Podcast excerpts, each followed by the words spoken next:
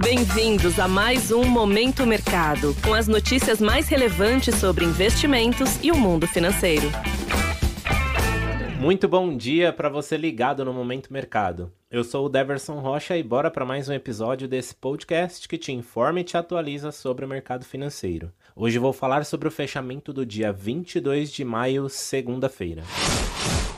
Cenário internacional. No mercado internacional, a cautela se mantém com o impasse do teto da dívida. O Departamento do Tesouro estima que poderá ficar sem recursos para honrar com as obrigações financeiras já a partir do dia 1 de junho, se o teto não for elevado. Ainda assim, os democratas e republicanos permanecem distantes de um entendimento, conforme dito pelo próprio Kevin McCarthy, presidente da Câmara dos Representantes dos Estados Unidos, a oposição quer condicionar o aumento do limite a cortes profundos em gastos públicos, uma exigência que a Casa Branca considera inaceitável. Sem solução à vista, os mercados acionários tiveram fôlego curto nas principais praças do globo e o dólar exibiu tendência relativamente positiva no exterior. Em meio a este cenário, o índice S&P 500 fechou em alta de 0,02% a 4.192 pontos, Dow Jones recuou 0,42% e o Nasdaq avançou 0,5%. Posições compradas, ou seja, que acreditam na alta do índice S&P 500, foram favorecidas. Na renda fixa, o cenário fiscal também impulsionou o retorno dos treasuries de curtíssimo prazo, enquanto os de vencimentos mais longos foram apoiados por sinais de divergências entre os dirigentes do Federal Reserve, o Banco Central Americano, sobre a decisão da taxa de juros, que por sinal ocorrerá no dia 14 de junho. Portanto, posições aplicadas, que são aquelas que ganham com a queda das taxas, foram desfavorecidas. Entre as commodities, o petróleo chegou a ser pressionado pela cautela, mas se recuperou e fechou no azul. No câmbio, o sinal foi ligeiramente positivo ao longo do dia,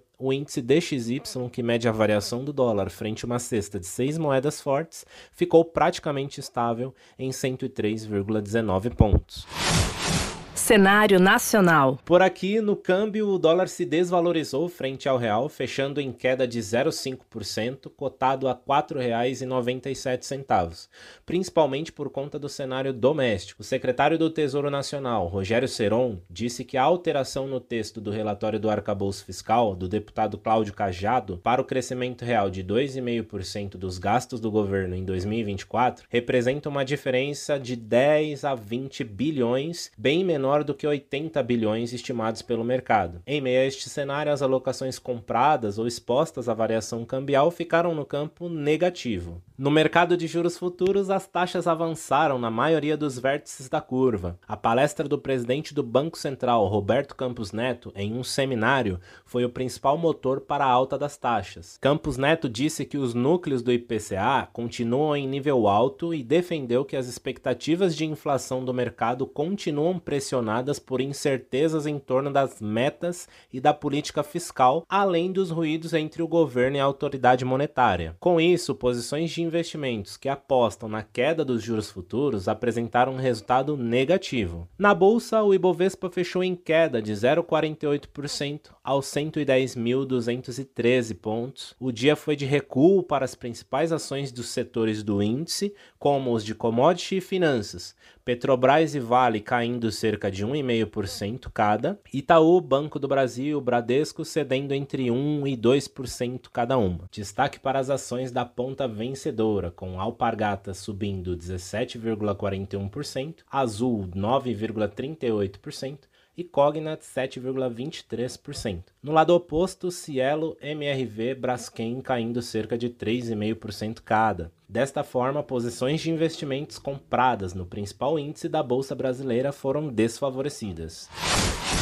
Pontos de atenção. Na agenda do dia, fica no radar a divulgação dos dados preliminares do PMI, o Índice de Gerentes de Compras, que é um importante indicador inflacionário, na zona do euro e nos Estados Unidos. Por aqui, vamos acompanhar a divulgação do segundo boletim macrofiscal de 2023, com projeções de curto e médio prazo para inflação, PIB e o resultado fiscal da Secretaria Política Econômica. Está prevista também a reunião de líderes na Câmara para decidir se a votação do arcabouço será terça ou quarta-feira. Sobre os mercados, agora pela manhã, as bolsas asiáticas fecharam em queda após mais negociações sobre o teto da dívida nos Estados Unidos acabarem sem um acordo. Na Europa, os índices abriram em queda, assim como os futuros de Nova York. Desta forma, termina o Momento Mercado de hoje. Agradeço sua audiência, um excelente dia e bons negócios.